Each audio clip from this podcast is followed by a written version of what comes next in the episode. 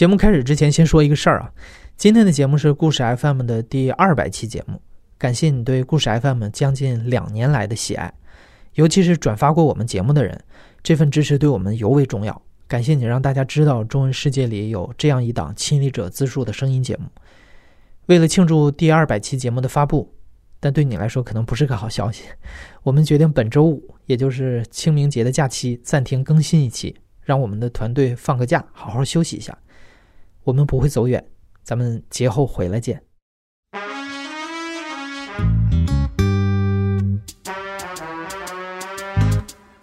你好，欢迎收听故事 FM，我是艾哲，一个收集故事的人。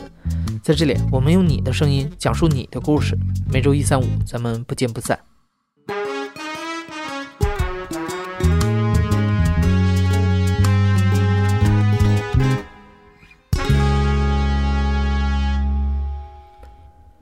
我们身边总会遇到一两个亲戚朋友是信佛人士，他们吃斋念经，经常去寺庙里烧香参拜。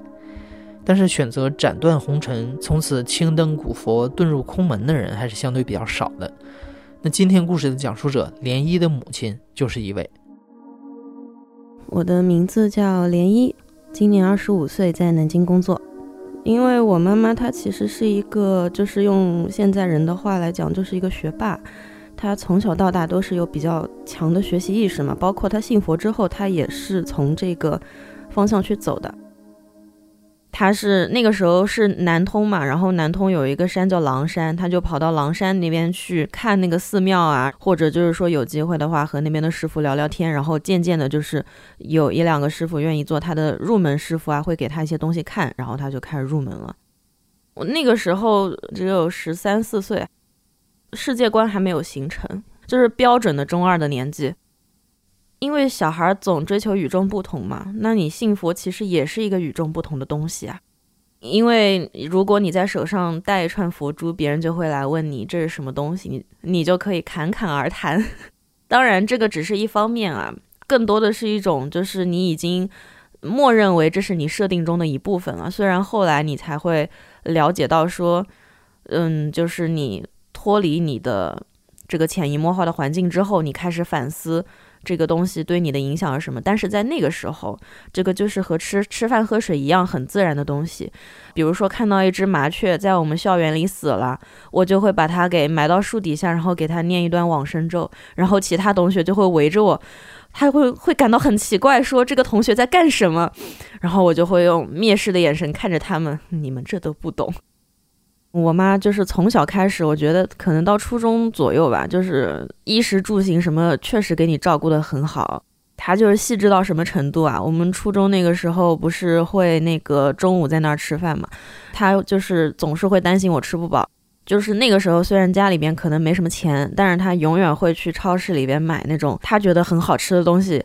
所以我至今对于雀巢牌的那个威化巧克力有深刻的心理阴影，因为那段时间。雀巢的威化巧克力总是打折，然后他永远都在给我买这个东西。我可能吃从初中一直吃到高中毕业。涟漪后来慢慢长大，世界观开始形成，他对佛教的看法也逐渐发生了变化，甚至产生了怀疑。我肯定会怀疑啊！第一次中考的时候，我就考出来结果就那样，我妈就会跟我说，可能是上辈子做的事情。不好或者怎么样，那个时候我就开始有了一些动摇，我就觉得，嗯，就这个事情这么想好像不太对哈。就是对佛教对信仰的反思，就是一直在不停的成长，就是这个想法在不停的变大。然后就是我跟我妈青春期之间的对抗，别人家可能是一些我想要某些自由或者怎么样，嗯，我跟我妈之间可能可能就是。我可能不想信佛了，就是这样对我妈说。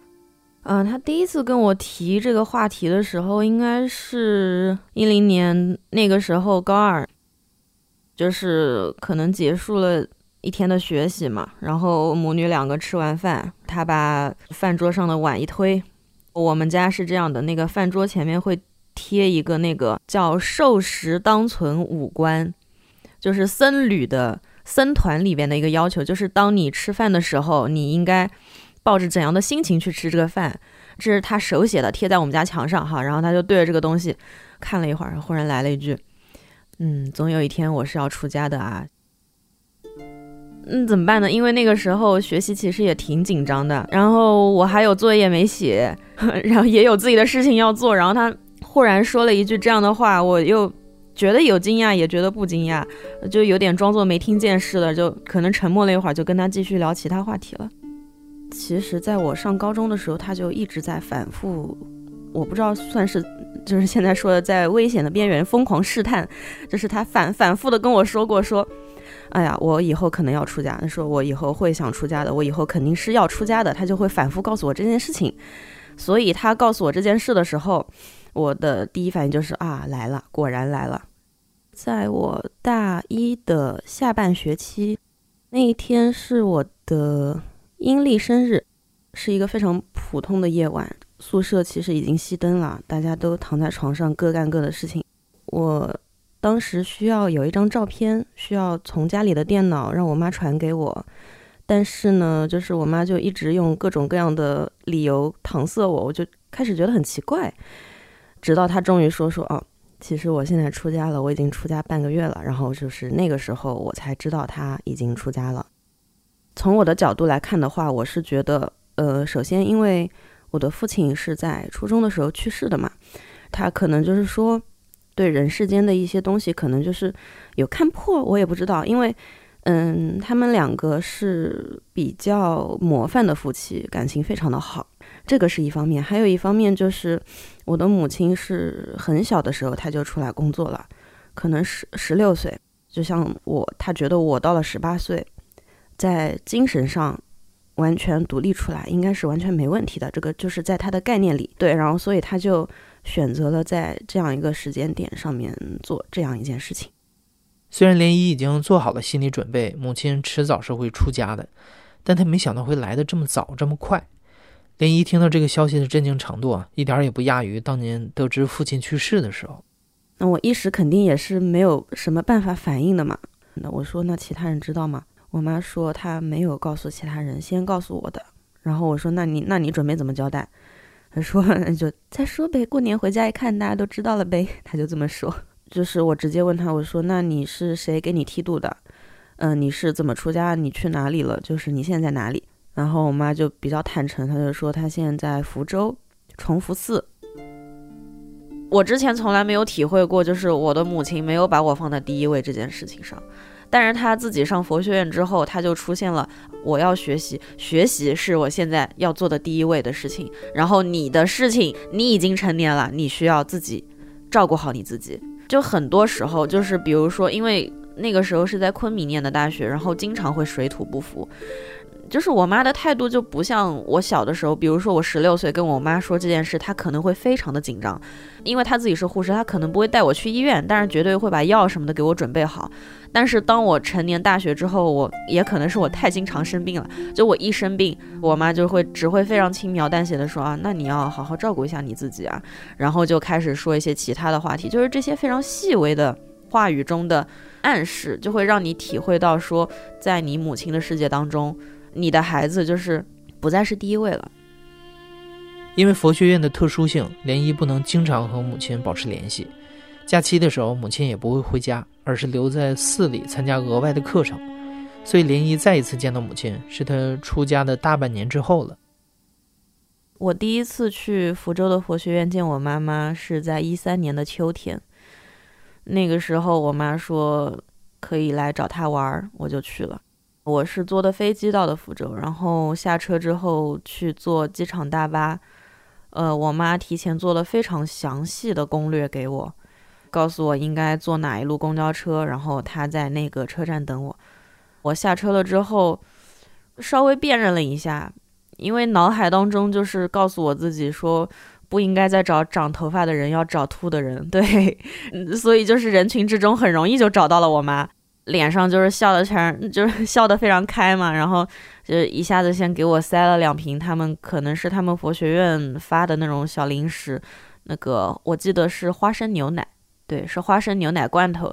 我跟我妈都不是那种特别会直接表达感情的人，两个人就就挺沉默的，就坐公交车就去佛学院了呗。去了之后，他是以实际行动来表示他对我的欢迎的。到了之后，他就先让我坐下来，然后跟献宝似的从那个桌肚底下拿出来一小锅粥。他说这个是他在这边偷偷藏的，他从早上开始炖的，让我好好吃一点。他们那边有课堂嘛，就等于像我们的那个宾馆的登记处似的，去那个课堂那边带着我登记一下啊。然后其他人都说啊，你女儿来了。他说是的，是的，在那天待了可能两到三天吧。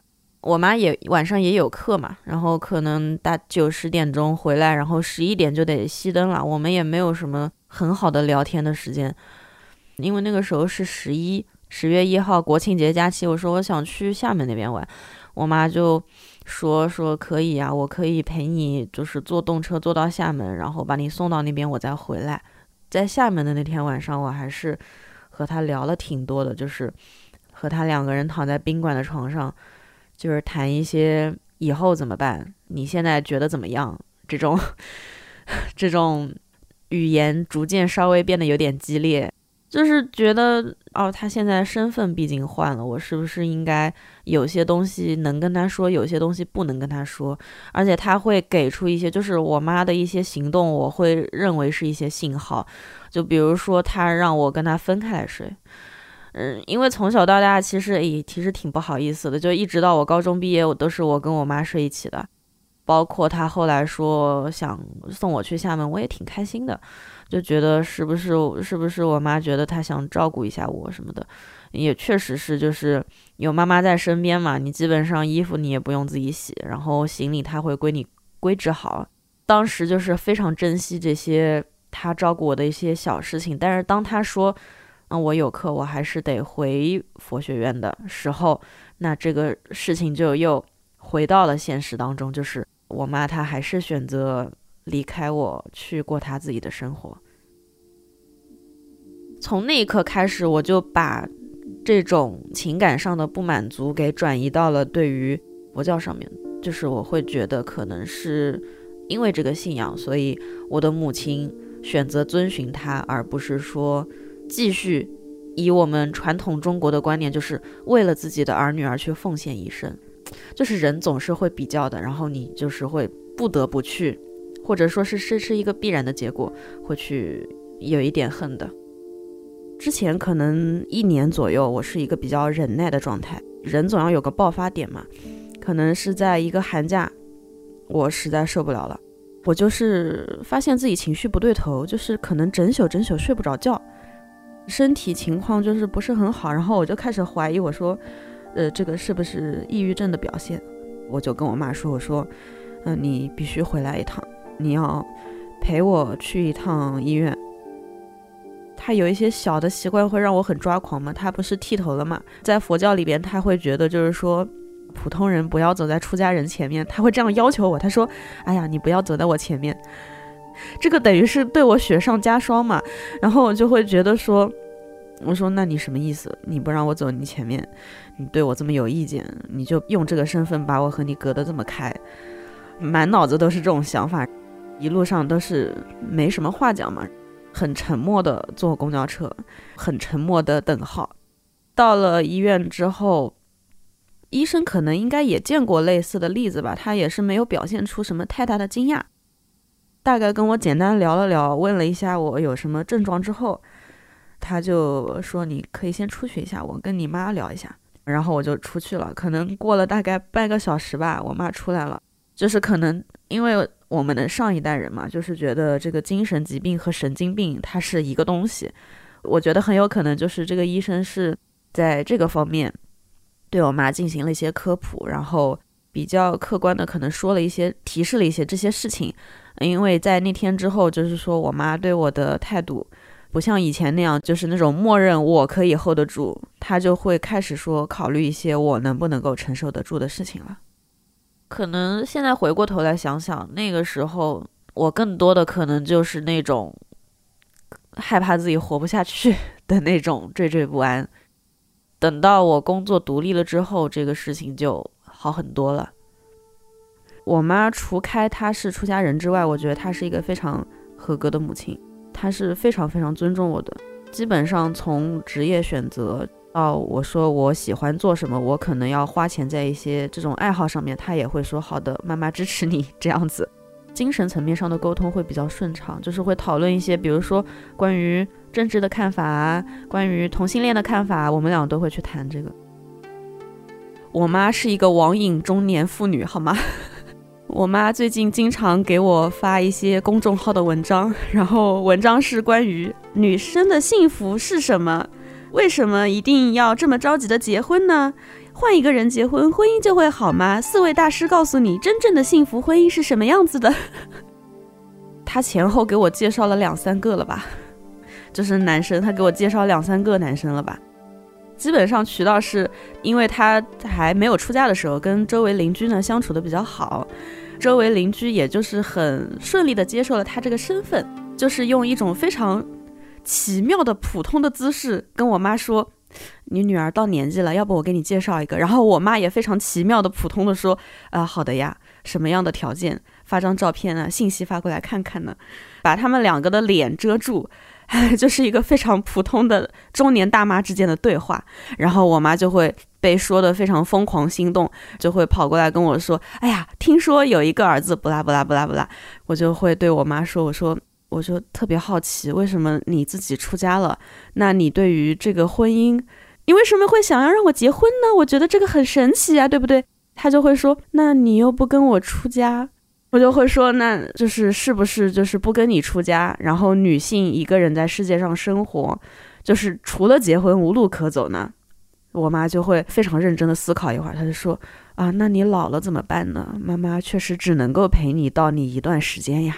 我觉得这话说的也对，就是因为最近女权的风刮的是比较大的嘛，我思想里边也是一个比较。反骨的人，最近的日常就变成了我妈给我发那些公众号的文章，然后我反过来给她天天洗脑一些女权的文章。对，然后我会跟她说：“我说你女儿现在有一份比较稳定的工作，努力努力，未来也是会就是说一个可持续发展的一个未来，我是可以自己照顾好自己的。”涟漪的母亲先后去了福州、四川、浙江好几处佛学院求学。后来提前结束了学习，回南京陪伴涟漪度过了焦虑的求职期。按照佛教的规定，出家人必须要找到一个道场继续修行，所以母亲也开始了类似女儿找工作的这个路径。他不念书了嘛？那你不念书之后，出家人必须要有一个道场，他就去开始寻找一些适合的道场了。我妈她前前后后应该也是去看过不少道场的，但是这个事情呢，从父母角度上来说，就有点类似于是她的艰苦创业的过程。我们的父母一般都很少会把自己比较辛苦的一面告诉子女，所以当我知道这个事情的时候，就是已经是一个定下来的状态。他就告诉我说，他在丽水那边找到了一个小庙。那个庙呢，是一个清朝的时候就有的一个比较古的庙，但是呢，因为文革的时候把它给破坏掉了，但是地基还在。我妈妈以后就留在这个庙里了。嗯，我先后去过，去的次数不多，说实话，就是他每到每个月的初一十五，他会做一个法会，愿意来的人就来，就是很开放的一个态度。那天正好也是个法会，我在门外站着看着他法会嘛，就是。到送到哪一部经的时候，大家会就是绕着这个佛像开始转圈子，转可能转个两到三圈这个样子，对吧？然后我就看着那个人走过去，一圈一圈走过去，我就在找，哎，我妈在哪儿呢？在哪儿呢？然后就看到我妈站的站在最前面，他为了让自己扩音嘛，他腰上别了个小蜜蜂，然后嘴上卡了一个话筒，手上还拿了一个佛教里的那种乐器，就是走在前面。基本上就是，虽然他人在动，但是上半身不动，眼睛半闭着。绕到我面前的时候，不知道怎么回事，他可能发现了，然后忽然抬起眼睛朝我笑笑了一下，呃，你来了，大概就这个意思。然后我就觉得，我就觉得蛮好玩的。他们僧人的日常，哪怕就是不去做这些过来谈心啊什么，他也是安排的很满的，因为他那个地方还有地，就是那个寺庙它是有地的。种了一些菜，他除了做他的佛教的功课，他还要去种菜、收黄豆。前段时间收了满满一袋黄豆回来，让我自己榨豆浆喝。我前段时间不是也在建庙嘛，然后建的时候也是各种事情千头万绪，肯定都来找他。周围的那种信众啊，或者怎么样，心理上有问题啦，想不过去的坎儿都来找我妈，聊，除了面对面的聊，手机也在聊。我看到的就是他回到家之后啊，我不知道他在庙里什么状态。基本上回到家之后，基本上手机是没有放下来过的。有的时候发语音，有的时候打字，就是会去。有的人从我这边会听到一些只言片语啊，什么什么想不通啊啊，什么觉得没有意义啊，我妈就会去进行一些比较耐心的劝导，这样子。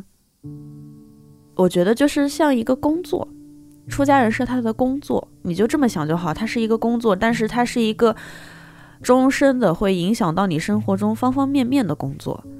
你会就有点像，比如说火箭的那种开发人员啊什么，就会你会有一些不得和家人团聚的地方，然后你必须要待在你的道场里，或者说你出门就必须两个人一起出门，你要找个人陪着你，这是他们的一些规定。在他们一种就是你也不能说对，也不能说是错，但是这是他们的一个习惯，你可以尊重他。其实我觉得我就只是一个很普通的人，然后我的母亲也是一个很普通的人，我们都只是很努力的在这个世界上活着而已。他找到了他的方法，我尊重他，他也尊重我，父母子女一场嘛，我觉得这样就已经很好了。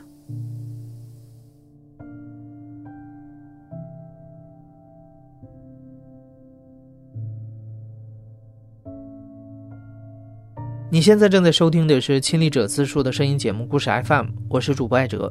本期节目由野捕制作，声音设计孙泽宇。如果你是故事 FM 的忠实粉丝，每次听完故事随手转发一下，或者点一下公众号最下面的再看，都是对故事收集者最大的支持。感谢你的收听，咱们下期再见。